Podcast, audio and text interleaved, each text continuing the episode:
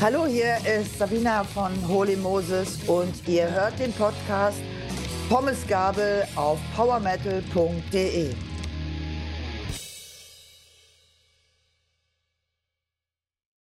Ja, neun Jahre sind seit dem letzten Album ver vergangen, wenn ich das richtig nachvollzogen habe. Und auch äh, neun Jahre nach unserem letzten Interview. Also ehrlich gesagt kam mir das gar nicht so lange vor. Wie ist es bei dir? Du hast völlig recht, Frank. Also mir kam das auch nicht so lange vor. Und mir ist es eigentlich erst bewusst geworden, weil du bist jetzt nicht der Erste, der als erste Frage das mit den neun Jahren ins Gespräch wirft. Und dann habe ich echt nochmal nachgerechnet. Ja, ist das wirklich neun Jahre her? Und dann ist mir aber klar geworden, ähm, klar, als das Album rausgekommen ist, haben wir Konzerte gespielt und dann natürlich fängt man an, ähm, also ich bin jemand, der immer wieder so Textzahlen sich irgendwie in Bücher schreibt. Und äh, die Männer in der Band haben auch angefangen, äh, Songs zu schreiben.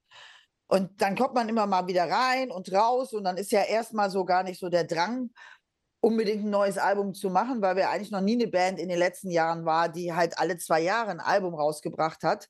Weil uns immer wichtig ist halt, dass es eine gute Qualität ist, dass man sich nicht wiederholt und ähm, dann waren wir aber wirklich dabei, richtig zu schreiben und äh, hatten auch einen ganz genauen Plan, dass wir uns äh, 2019 und Anfang 2020 ich weiß es noch genau, ich war in meinem Wohnmobil unterwegs und habe ein Meeting mit den Jungs gemacht, mit Management und Booking-Agentur, was wirklich fast drei Stunden ging, so ein Zoom-Meeting, um den Plan zu machen zum 40-jährigen Jubiläum, was 2021 gewesen ist. Und einen Tag später ist, sind die ersten Lockdowns gekommen.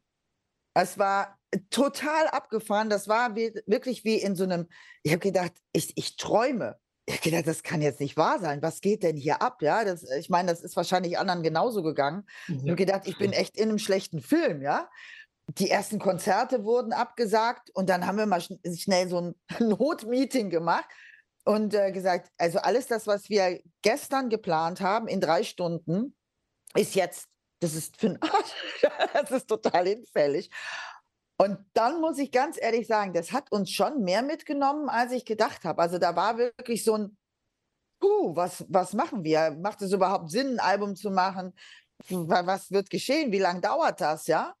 Und dann haben aber, und da muss ich sagen, die Fans uns letztendlich unterstützt, weil wir haben dann, um ein bisschen so uns aufzumuntern, ähm, im Lockdown, jeder in seinem Wohnzimmer bzw. Home Recording Studio gesessen und wir haben auf Skype geprobt und das haben wir aufgenommen.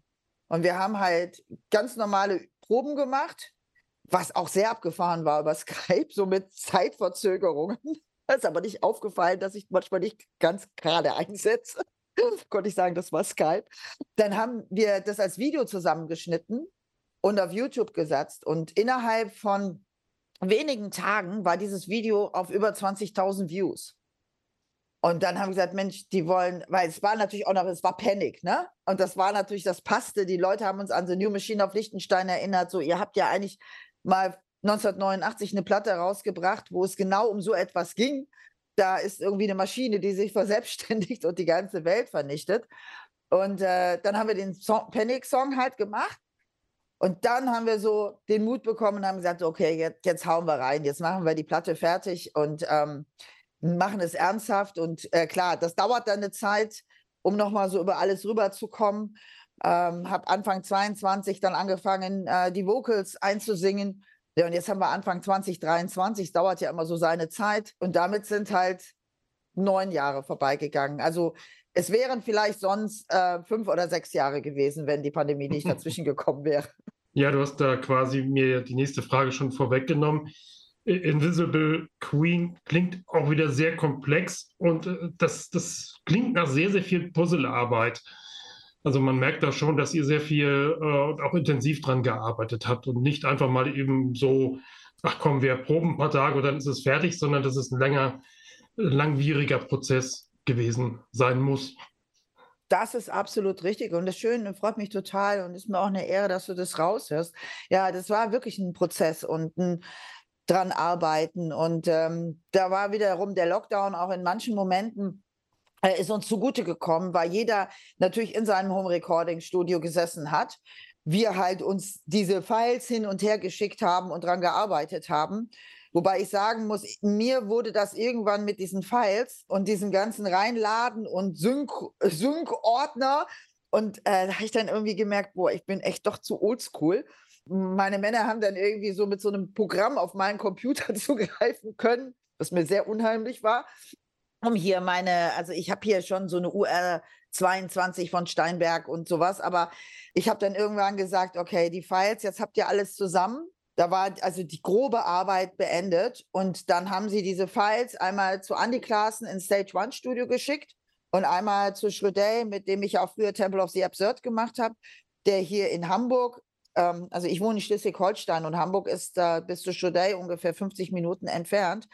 Und Andi ist ja vier Stunden von mir entfernt. Und dann habe ich das je nach Zeit aufgeteilt, habe einige Songs bei Andi Klaassen eingesungen, ähm, habe aber den Großteil dann nachher bei, aufgrund von Zeitproblemen äh, bei Schrödey eingesungen, weil ich es wirklich brauchte. Also ich konnte mich nicht hier hinsetzen, obwohl die Peripherie da ist. Ich habe hier geile Yamaha Studioboxen und alles.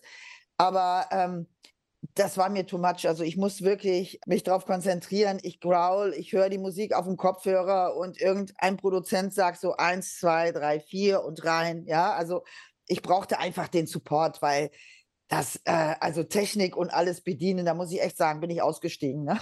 Du hast dann auch jemanden, der sagt, das war jetzt prima oder das war scheiße, sing nochmal. Das hast du natürlich nicht, wenn du alleine daheim äh, in der kleinen Bude sitzt. Ganz genau. Und vor allen Dingen, also Andy wie auch Schrödel sind halt nicht Produzenten, die sagen, das war scheiße, weil dann denken, dann weiß, wissen sie, dass sie mich deprimieren, sondern die sagen immer, Sabina, das kannst du doch besser. oder hey, jetzt mach mal noch einen Take und dann guck mal, wie das dann rauskommt. So, und uh, du gehst in die richtige Richtung, ja. Und das macht natürlich Spaß, ne? Also dann bist du halt motiviert und ähm, das tut unheimlich gut. Und ja, man hat auch die Sicherheit, dass man halt auch keinen Fehler macht. Also dafür stecke ich da halt nicht drin und die wissen, wie sie dann auch diese Files wieder verpacken und in solche Orte schicken, um den anderen zu schicken, damit die es wieder einladen können. Und äh, das ist halt eine neue Welt, aber so wird heute produziert und äh, war für mich eine tolle Erfahrung, aber war sehr froh, dass halt Schrödey und Andy Klaassen halt mit mir die Vocals ganz oldschool aufgenommen haben, so wie ich es kenne. Ich habe gelesen, du hast dir eine Menge Gäste dazu geholt. Wahrscheinlich nicht im Studio, sondern auch mit Files hin und her schicken. Wer war denn alles dabei am Ende? Also der erste Gedanke war halt, einige unserer alten Wegbegleiter und Freunde zu fragen, ob sie so Backing Vocals oder irgendwie mal ein paar Zeilen eine Strophe singen. Und dann sind wir auf einmal auf die Idee gekommen, ich weiß gar nicht mehr wie, lass doch einfach eine zweite CD machen, wo jeder dieser Freunde einen ganzen Song singt und wir haben einen Doppelpack. Und erst haben wir gedacht, hat das überhaupt schon mal jemals eine Band gemacht? Und gesagt, egal, wir, wir machen das jetzt einfach. Zum Beispiel Bobby Blitz von Overkill. Äh, Bobby habe ich 1986 in Bochum in der Zeche kennengelernt. Und äh, damals waren die mit Agent Steel, ähm, ich glaube, Anthrax und so weiter unterwegs. Und ähm, seitdem kennen wir uns und mögen uns sehr. Und äh, Jens Kidman von Meshuggah zum Beispiel, ähm, ich weiß, dass Meshuggah halt äh, auch für die haben wir schon mal Support machen können und haben in Interviews immer gesagt, dass sie sehr beeinflusst sind von Holy Moses aus den alten Zeiten. Äh, natürlich musste Gerre, mein Freund Gerre von Tankard dabei sein, weil ich meine, mit denen haben wir schon so viele Partys gemacht und so viele Konzerte zusammen. Tom Angel Ripper von Sodom, äh, live früher bei Descendant, äh, der auch unser Management macht und äh, der Chris von Courageous und äh, der halt mit Thomas und äh, Gerd in einer Band gespielt hat früher und der auch schon Konzerte mit uns zum Beispiel, als Roll Dane gestorben ist und wir in äh, Frankfurt gespielt haben, hat er mit mir einen Song zusammengesungen. Und dann war mir noch wichtig, Frauen dabei zu haben und da waren es halt die Frauen, die so singen wie ich das heißt, die halt keine Technik. Es gibt ja so eine Gurgel-Growl-Technik, aber ich wollte die dabei haben, die ganz authentisch aus dem Körper heraus singen. Und ähm, das waren zum Beispiel Diva Satanica von Ex Nervosa Blathunter. Ähm, es ist die Malos äh, von Halifron oder früher bei Isegrim. Ähm, es ist auf der anderen Seite Regina, die mit Thomas noch eine Band Demonesque hat die eigentlich Black Metal machen, aber die es halt auch mit normalen Growls macht. Und äh, die Dani, von Headshot. Headshot und Dani sind nie so riesengroß geworden, aber die Band ist auch schon über 25, 30 Jahre im Business und äh, ist also eine ganz liebe auch Pferdefreundin, Kollegin von mir. Die habe ich dabei. Wir haben sie einfach angeschrieben und äh, ihnen meine Vocals und äh, so, so ein Pre-Production geschickt und die Lyrics. Und wir haben gesagt, pass auf, singt es in eurem Style. Ihr dürft auch an den Lyrics was ändern, wenn ihr wollt. Zum Beispiel hat das Ingo von Assassin und Bonded so gemacht der hat natürlich aus Invisible Queen Invisible King gemacht, weil das war so, konnte ja nicht Invisible Queen sein, der Ingo. Das Abgefahrene war, wir haben jedem gesagt, wählt euren Favorite-Song, den ihr singen wollt, aus und macht aber auf Platz zwei und drei noch einen Ersatzsong von dem Album, falls jemand anders den auch hat und wir uns einigen müssen. Und du wirst es nicht glauben, Frank, es war wirklich so, dass alle den Song ausgesucht haben, den kein anderer ausgesucht hat. Also es hat gepasst, ohne dass wir ja, verteilen müssen. Also das ist ja vielleicht sogar ungewöhnlich, ob man an Zufälle glaubt oder nicht, aber es sollte dann wahrscheinlich auch genau so sein. Ja. Ja, es war wirklich der absolute Hammer, ja. Also das war, wo wir selber gedacht haben, das kann ja eigentlich gar nicht wahr sein. Ne? Also wir waren wirklich davon, so womöglich alle fünf Leute wollen als Nummer eins den singen, ja. Nee, es hat sich verteilt. Und es passt auch so. Also es hat mich jedes Mal, wenn irgendein Song fertig zu uns geschickt worden ist, hat es mich bei jedem so vom Hocker gehauen, weil es in einer Ernsthaftigkeit passiert ist und in einer Liebe, wie die das gemacht haben. Und ich bin so dankbar, weil all die Freunde das einfach so für uns gemacht haben als Farewell für 43 Jahre Holy Moses, wenn das Album rauskommt und als wirkliche Freunde. Sie haben keine Studiokosten oder irgendwas genommen, haben das einfach gemacht, um uns eine Freude zu bereiten, ja.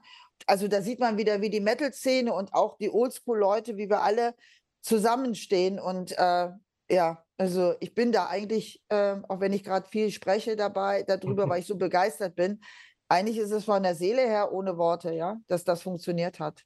Ich schiebe da jetzt mal ein anderes Thema rein, wo wir gerade bei dieser Zeitschiene sind, bei den 40 Jahren.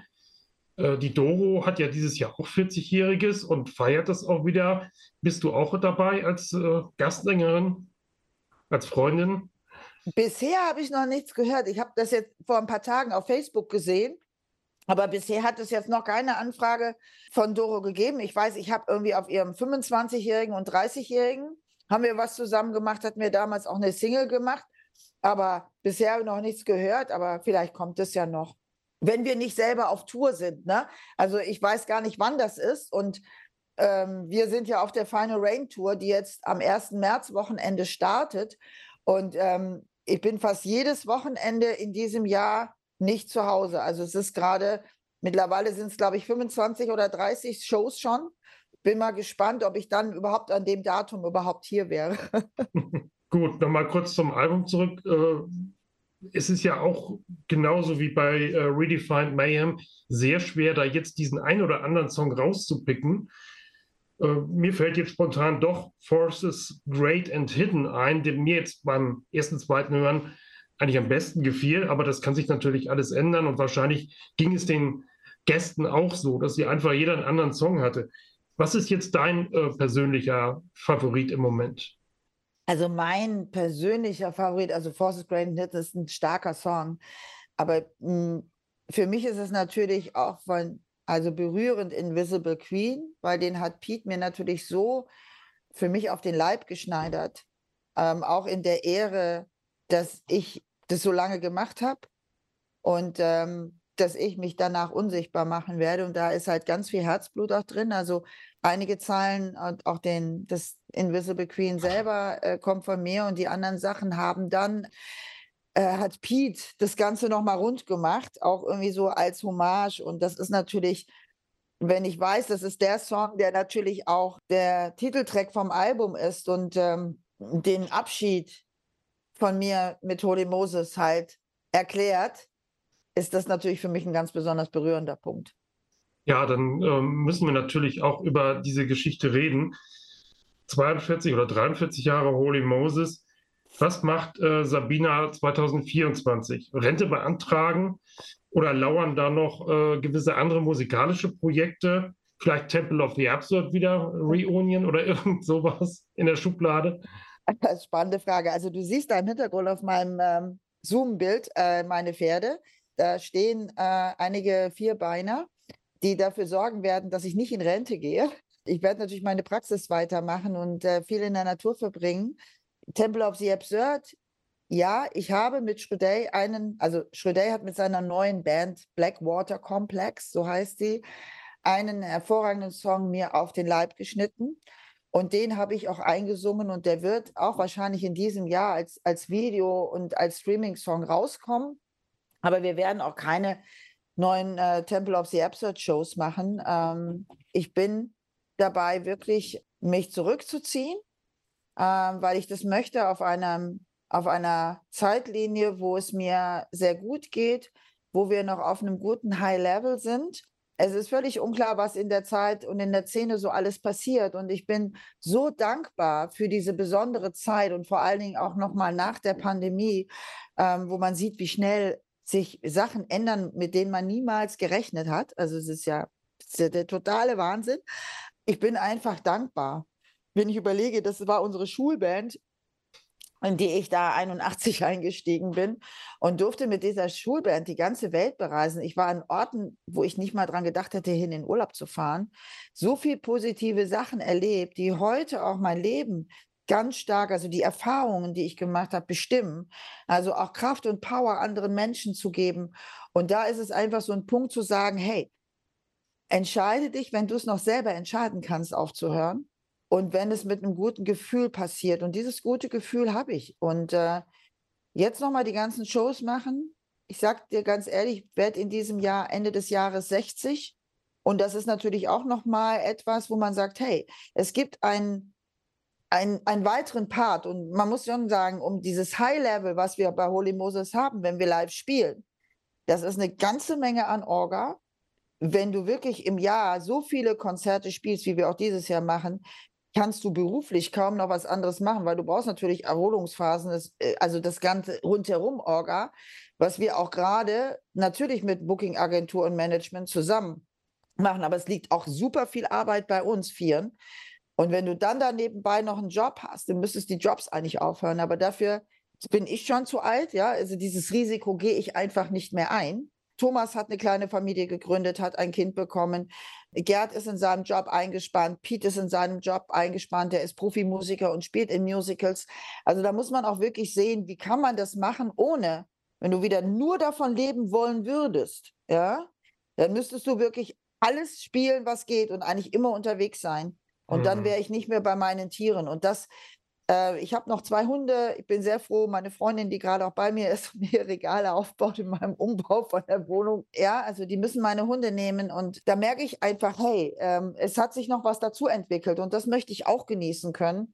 Für die Fans bleibe ich ja vorhanden. Also ich werde weiter zu Festivals gehen. Ich liebe Metal. Ich werde zu Festivals fahren. Ich werde vielleicht auch mal ins Ausland zu einem Festival fahren.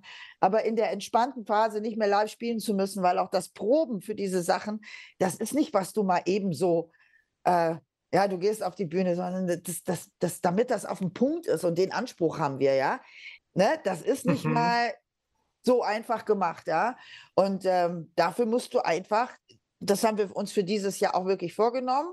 Wir hauen hier richtig rein. Zwischen den Shows proben wir auch noch. Unser Proberaum ist halt in der Nähe von Frankfurt. Das heißt auch, wir fahren alle so sternförmig mit den Zügen dahin. Und dann bist du von freitags nachmittags bis sonntags abends unterwegs, nochmal neben den Shows. Aber das ist unser Anspruch. Aber da muss ich ganz ehrlich sagen, das schaffen wir jetzt und das ziehen wir durch.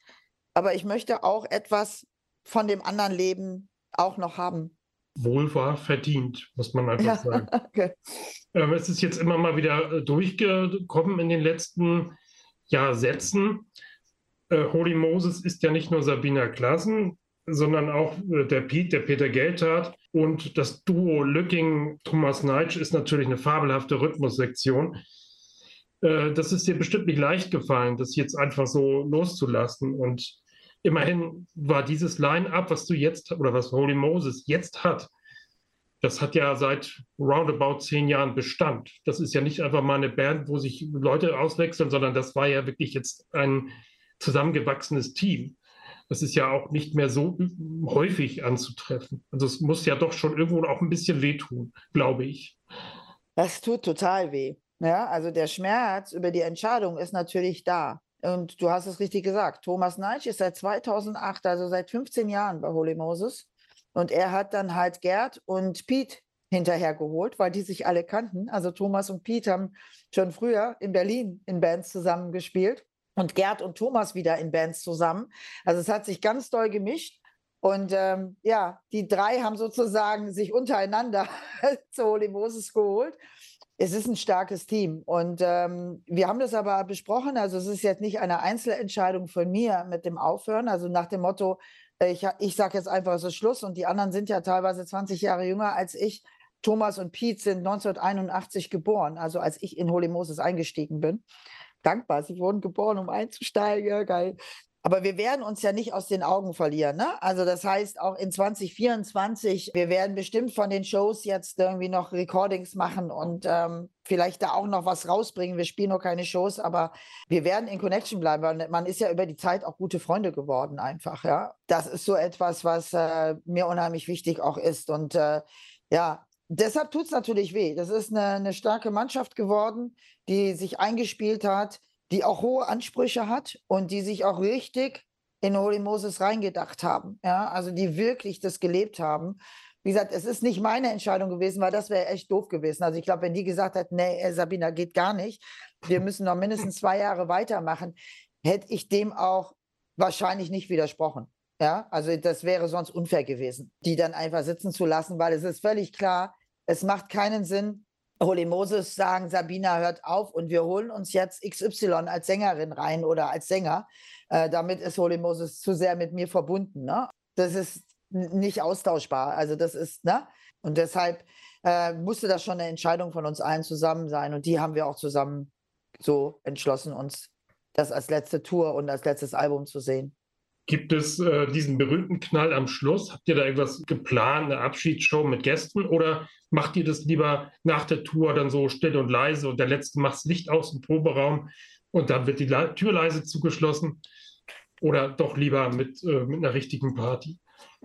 Also ich glaube, wer mich kennt und weiß, dass ich sehr lebenslustig bin, ähm, der weiß, dass ich nicht einfach leise den Dark Sargdeckel schließen werde, sondern es wird eine fette Party geben. Wir sind gerade dabei, das wird bald veröffentlicht, natürlich mit Gästen. Ein ganz tolles Package. Es wird an meinem 60. Geburtstag sein. Und Gott sei Dank ist der genau am Ende dieses Jahres. es wird eine tolle Party werden mit tollen Gästen, eine richtig schöne Show. Und meinen 60. Geburtstag feiern mit hoffentlich vielen, vielen Fans, Freunden, Weggefährten, dass wir das nochmal mit einem richtigen Knaller abschließen, weil das ist mir wichtig. Ich liebe Menschen, ich liebe Partys und dann auch noch der, die letzte Show von Holy Moses und mein 60. Geburtstag. Denke mal, das darf man wirklich mal feiern und das soll so eine Feier sein, wenn ich 100, an meinem 100. Geburtstag ich sehr gerne dran erinnert werden möchte. Dann gibt es die Reunion am 100. Also wenn ich das schaffe und noch grauen kann, also ich würde sagen, das wäre die Ausnahme. Also ich meine, die anderen wären dann teilweise erst 80. Das ist ja noch zu schaffen. Also wenn ich die 100 schaffe, dann könnte man sagen, das Versprechen, was ich heute gebe, dass wir wirklich aufhören. Wenn ich das mit 100 noch hinbekomme und wenn es nur ein Song ist, diese Reunion, die würde ich dann machen. Man soll ja da auch den Weg gerne gehen können und sagen, das äh, gestatten wir dann. Das Danke. Zählt dann, das ist dann so inoffiziell. Das zählt nicht so. Zählt richtig, nicht. Ne? Aber blicken wir mal zurück auf die 42 Jahre. Gibt es irgendeine ganz besondere Geschichte, etwas, was sich bei dir tief eingebrannt hat? Kann was Positives oder vielleicht auch was Negatives sein? Irgendeine Anekdote, eine Story?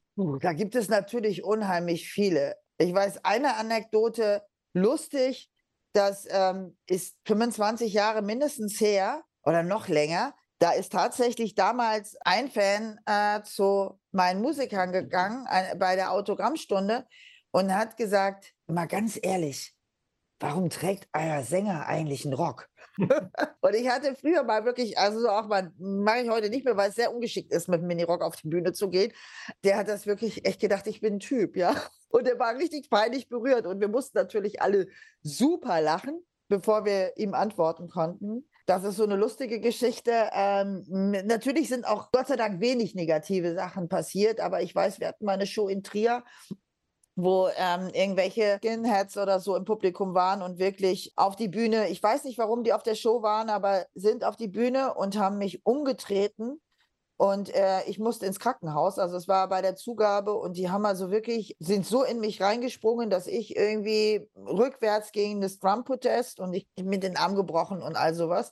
Das sind natürlich so Sachen, die aber Gott sei Dank nur einmal wirklich passiert mhm. sind, aber direkt natürlich dann in so einer extremen Sache. Ansonsten gibt es halt mega viele lustige Anekdoten. Ne? Also ich weiß noch, wie ich mich in Finnland äh, total erschrocken habe. Wir haben mit Tankard gespielt und äh, als wir dann äh, Too Drunk to Fuck gespielt haben, nee, es war oder bei Q und auf Death, ich weiß es gar nicht mehr. Auf jeden Fall ist Gerre auf die Bühne gerannt, ohne dass ich das gesehen habe. Und äh, ich meine, du weißt ja, Gere ist ja auch von kräftiger und guter Statur und ich habe irgendwie so 56, 57 Kilo. Also der ist von hinten gelaufen, ich habe gebrüllt und er hat mich von hinten gepackt. Und ich habe nur gemerkt, wie ich auf einmal in die Luft gehoben werde und hat mich so rumgewirbelt, wie so ein war, und ich habe mich wirklich, ich habe mich, konnte fast gar nicht mehr weiter singen. Ich habe mich so zu Tode erschrocken, weil ich das halt in meinem ich bin ja dann immer richtig drin, als ich nicht gemerkt habe, dass der Gerre mich von hinten gepackt hat und einfach durch die Luft gewirbelt hat. Das sind halt einfach, es sind so viele mega Sachen in diesen 40 Jahren oder jetzt dann Ende des Jahres 43 Jahre Moses. Das ist schon der Kracher, ne? Ich erinnere mich persönlich, meine erste Begegnung in Anführungsstrichen war, als jemand aus der Hamburger Clique mit dem, äh, mit dem Album Finished with the Dogs ankam und wir alle gedacht haben, was ist das denn? Und irgendwie hat man sich doch verliebt in, dieses, in diese Musik. Irgendwo hat man es dann irgendwann nach Jahren verstanden, was ihr da gemacht habt. Ja, mein persönliches oder wo ich euch persönlich auch kennengelernt habe und auch live gesehen habe, das war auf der Barge to Hell Cruise. Da wirst du dich wahrscheinlich auch noch erinnern. Das ja. ist ja auch nie wieder äh, gestartet, diese, diese Cruise mit Extreme Metal Bands. War mhm. eigentlich auch eine sehr schöne sehr schöne Geschichte, fand ich. Persönlich. Oh ja, ja, ja. Also die ist vor allen Dingen allen in Erinnerung, weil unser Peter, unser Gitarrist, dort seine Frau kennengelernt hat. Also mittlerweile sind sie verheiratet und ich meine, alleine dadurch ist natürlich so eine Batsch to Hell für uns auch als ganz besonderer Moment. Ne? Also Begegnungen, äh, die stattfinden und daran sieht man nochmal, wie persönlich das ist auf so einer Schiffstour. Und ähm, die Bartsch war natürlich äh, ganz, ganz klasse. Äh, da waren ja auch Sodom dabei und Freunde von uns von Moonspell. Und das ist, also, wir sind da immer auch als Crew so zusammen unterwegs gewesen und jeder wusste irgendwas. Und da müssen wir mal hin und da müssen wir mal hin. Und ach ja, also solche Sachen sind auch ey, Dankbarkeit. Ne? Also ich wäre privat nie auf die Idee gekommen, auf eine Kreuzfahrt zu gehen, ja. Und das mal zu erleben, ja, das sind alles Sachen, wo man denkt, so, wow, das ist Danke, Metal, ja. Also auch einfach die Person, die man heute ist, ey, was für Erfahrungen man gemacht hat, die ich heute auch an meine Klienten weitergeben kann. Ne? Also das ist so dieser Zusammenhalt auf allen Ebenen. Keiner verliert den anderen aus den Augen und dann erlebt man noch solche Sachen wie jetzt mit der Barge to Hell oder wir waren ja auf der 70.000 Tons of Metal. Es ist so der Hammer. Wahnsinn. Genau, der Zusammenhang. Ich weiß noch, wir waren, äh, oder ich war mit iMusic da, mit dem Fernsehsender und äh, wir haben irgendwie alle gemeinsam mit vier oder fünf Bands da am Strand rumgelegen. Also wir haben gearbeitet, aber die Bands haben da halt eben Pause gemacht. Und das war halt eben auch schön zu sehen, dass auch die Bands untereinander tatsächlich ein, ein, ein herzliches Miteinander zelebrieren.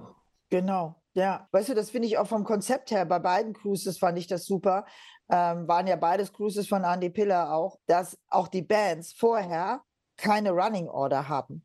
Ja, also die Bands kommen selber aufs Schiff und äh, wir haben immer gefragt, wann spielen wir? Und dann so, das erfahrt ihr auf dem Schiff. und als wir, äh, das ist auch noch eine nette Anekdote, auf der Barge, so gerade waren unsere Koffer auf dem Zimmer und man musste ja erstmal klarkommen. Auch ich habe mich ungefähr 20 Mal verlaufen und mein Zimmer gesucht. Und dann kommt die Liste ins Zimmer und dann sehen wir, boah, wir spielen noch heute Abend. Also das Schiff geht los und dann, wenn es dann irgendwie in den Gewässern ist, konnten wir spielen. Und das war halt, ihr spielt heute Abend unten im Club. Ich weiß noch, das hat am Anfang noch ziemlich gewackelt und ich habe mich einmal umgedreht und habe gedacht, okay, jetzt darf ich nur noch geradeaus gucken, weil Gerd in dem Augenblick spielte und kotzte. Das heißt, er konnte, war in dem Augenblick noch nicht ganz so sehsicher. Und ich, äh, weil das kann ich echt nicht sehen, wenn ich Gott ich habe nur gedacht, so Hypnose, hypnosemäßig, nein, ich habe das jetzt nicht gesehen, nein, ich konzentriere mich jetzt. Ja. Und, und das finde ich auch so gut. Es gibt halt keine Diskussion, so nach dem Motto, ich will aber nicht spielen. Und es gibt keinen Headliner, es gibt keinen Support. Jede Band spielt einmal im Club oder auf dem Mitteldeck und dann trotzdem jeder auch einmal oben auf dem Deck, ja, und keiner weiß, wann es ist. Das ist, ich finde das genial, ja, weil es gibt dadurch echt keinen Stress um Uhrzeiten oder irgendwas. Ich war nur froh, jeder spielt hier einmal auf der Hinfahrt und einmal auf der Rückfahrt. Wir hatten echt eine schöne Party am Strand ähm, auf der Barge und dann habe ich nur gedacht, auf der Liste, weil erst wenn du vom Schiff wieder, also wenn du wieder zum Schiff zurückkommst, liegt der Zettel in deinem Hotelzimmer, wann du auf der Rückfahrt spielst. Und ich war echt müde von dem Tag, weil wir echt viel erlebt hatten. Und ich habe gedacht nur, bitte, bitte, bitte, nicht heute Abend spielen. bitte erst morgen auf der Rückfahrt.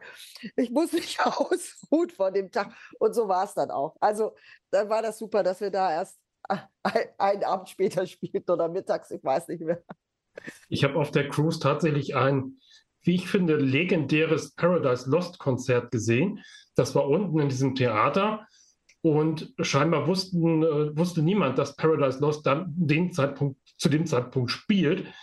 Und kurzum, ich glaube, ich war der einzige Mensch vor der Bühne und in diesem Theater. Oder vielleicht noch so zwei, drei, fünf, sechs Leutchens irgendwo in den Sitzen. Und die Band stand da auf der Bühne und hat gedacht, was ist denn hier los? Sind wir irgendwie, haben wir uns verlaufen? Und dann haben die einfach einen Gig gespielt und haben einfach irgendwie das gespielt, worauf sie in dem Moment Bock hatten und gesagt, wir machen jetzt einfach. Und das war irgendwie ja anders als sonst. Und das war natürlich ein, eine Wahnsinnsgeschichte in dem Moment auch. Also war das auch auf der Barge, ja? Das war auch auf der Barge, tatsächlich. Da Ach, krass, okay. Es war tatsächlich sehr, sehr leer. Ich stand tatsächlich so ziemlich alleine vor der Bühne und ich habe gedacht, wo sind denn die alle? Das, die fangen doch jetzt an. Und die Band hat genauso gedacht und hat dann einfach äh, tatsächlich ein Special Gig hingelegt. Wow, ja, siehst du, das, hat, ja, das kriegst du als Band wieder manchmal selber gar nicht mit, ne? So, aber klar, vielleicht hat es sich da nicht umgesprochen, wie gesagt, weil es ja keine Pläne, also ich weiß gar nicht, wie, wie die Fans das erfahren, also die anderen, die da auf dem Schiff sonst sind. Und ich weiß noch, ich glaube, aber das war auf der 70 Tons, das ist auch so ein Geheimnis, ne? Wir waren so fertig. Ich weiß gar nicht, ob das auf der Barge war oder auf der 70 Tons. Helmers haben gespielt. Und das waren damals, fing das ja an, dass die echt der Burner sind. Und ich war aber so fertig mit Jetlag und allem ähm, auch im Theater. Und da sind ja auch diese süßen so Kinosessel. und äh, ich bin eingeschlafen. Und die haben aber so geknallt und ich bin halt zwischen, ich bin dann irgendwann wach geworden, die spielten halt noch, ne? Und ich dachte, boah, wie knallt. Und dann Gerz das neben mir und meine, Sabine, du weißt schon, dass du eben drei Songs geschlafen hast. Und ich so, wie peinlich, hoffe ich hat das keiner gesehen. Das war aber auch etwas, was auch, ist auch so eine Anekdote. Ich kann im Proberaum, wenn ich müde bin, wenn die Marshalls auf 10 gedreht sind, ich kann schlafen. Und dann haben ich gesagt habe, mein neues Schlaflied ist obwohl die so genial sind. Ne? Dann muss, ich habe sie mir dann nochmal angeguckt, als sie oben auf dem Deck gespielt haben. Der Oberburner war das, aber das war echt, wenn du denkst, auch so mit Jetlag und selber gespielt und so. Kann es dir auch mal auf so einer Cruise passieren? so bei so einer Band einschläfst. Da, da, bist du nicht allein. Äh, meine Frau und ich hatten uns bei der 70.000 auf Vicious Rumors gefreut. Und das ist genau das Gleiche passiert. Man fläzt sich in diese bequemen Sessel und wie, das ist schon vorbei. Ja, es ist echt auch ein Phänomen. Ne? Also ich glaube, das ist so ein bisschen auch dieses Gefühl, so leicht wackelt das Schiff und das hat so ein bisschen Baby-Kinderwagen-Feeling, wo wir alle irgendwie zurück in Babyzeiten kommen und äh, irgendwie in Schlaf gewackelt werden, egal was da vorne passiert manchmal. Ja. Echt krass. Deshalb auch ein besonderes Erlebnis.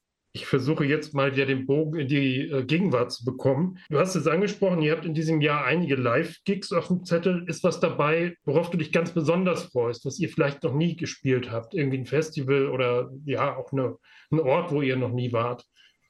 Also es freut mich natürlich total, auf dem Rock Hard Festival zu spielen, weil wir da noch nie gespielt haben in all den Jahren.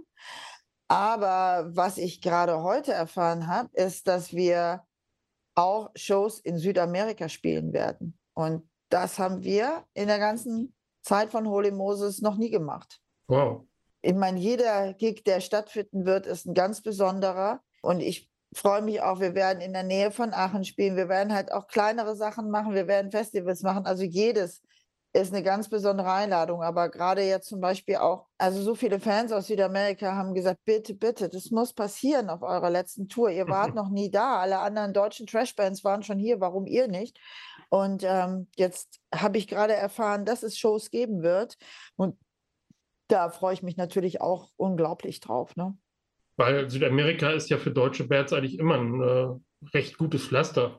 Der deutsche Heavy Metal ist dort in der Gegend scheinbar wirklich sehr, sehr angesagt, was ja auch gut ist. Und deswegen freut es mich persönlich auch, dass ihr ja, mal das mitnehmen dürft. Wir kommen jetzt langsam zum Schluss, aber noch mal was so ein bisschen in die persönliche Richtung. Ich zitiere mal einen Pressetext, einen aktuellen äh, von dir. Wir müssen es nicht jedem recht machen, Punkt, Punkt, Punkt. Ist das so eine Form von Luxus, wenn jemand das von sich behaupten kann und äh, von, seinem, von sich und seinem Schaffenswerk behaupten kann. Ich meine, immerhin hat ihr vom Anfang an nie Kompromisse gemacht, was die Musik angeht. Ja. Ja, das ist schön, dass du das sagst. Ja, das ist es. Also den Luxus haben wir uns eigentlich immer erlaubt, ähm, keine Kompromisse zu machen. Und das war auch schon, als äh, Ramon Brüssler diese Band gegründet hat. Der hat immer gesagt, no compromises. Ähm, wir machen das, wo wir Bock drauf haben bitte, auch als er, als er mir das Ganze übergeben hat, als Gründer der Band, hat er gesagt, Sabina, keine Kompromisse, versprech mir das für das Ding zu einem super Ende, so wie es passt für dich, aber folg keinen Trends, versuch dein Ding weiter so durchzuziehen. Und ähm, das haben wir eigentlich gemacht. Es ist uns oft, man wollte uns reinquatschen. Es war auch so, zum Beispiel mit der Stimme äh, Sabina, nimm doch mal Gesangsunterricht, da ist doch noch bestimmt was anderes drin. so, nein, da ist nichts anderes drin. Ich bin, ich kann das nicht anders und ich bin sonst jemand, der alles versucht, ne? aber ich weiß, es ist einfach, das ist nicht in meiner Stimme. Ja? Also kann ich so viel üben, wie ich will. Also wenn ich so mit einer ganz cleanen Sprechstimme kann ich so ein, aber ich, ich kann keine Melodien singen. Das ist einfach nicht da bei mir, ja. Und man muss auch nicht alles können. Das ist mir wichtig, ja. Es soll aus dem Bau, es ist authentisch und sagt, Leute, lasst mich authentisch sein. Und ich kann auch zu meinen Schwächen stehen, ob das irgendwie in speziellen Rhythmiken oder sonst irgendwas ist. Und da habe ich gesagt, da mache ich auch keine Kompromisse. Lasst mich einfach sein, wie ich bin. Und diese Band wir müssen nicht die ewigen, wir müssen nicht mega Rockstars werden. Man ist auch mit anderen Sachen glücklich und das ist auch eine Sache, wo man mit glücklich ist, aber dafür werde ich mich nicht verbiegen. Und ähm, das haben wir durchgezogen und das haben wir 43 Jahre durchgezogen. Das können wir so zum Schluss des Interviews durchaus äh, doppelt und dreifach unterstreichen. Aber ich lasse dich hier nicht raus, bevor die Pflichtaufgabe erfüllt ist. Das blüht nämlich jedem Gast bei uns im Podcast und dem Moderator natürlich auch. Ich möchte von dir den aktuellen Lieblingssong erfahren. Unabhängig von deiner eigenen Band, den Song, den du vielleicht im Moment oder für alle Zeiten immer gerne hörst. Paranoid von Black Sabbath. Prima. Bei mir ist es heute Overkill, weil wir es eingangs mal den Bobby erwähnt haben und weil ich ihn irgendwann auch mal auch auf der 70.000 kennengelernt habe. Und mein Lieblingsalbum von Overkill ist The Years of Decay und davon Evil Never Dies. Auch eine sehr gute Wahl. Liebe Grüße an Bobby. Gut, Sabina, ich bedanke mich bei dir. Ich danke dir. Wünsche euch viel Erfolg bei der Tour und natürlich fürs Album. Vielen, vielen Dank, Frank. Ich hoffe, wir sehen uns auf einen der Shows und machen nochmal ein Update. Okay.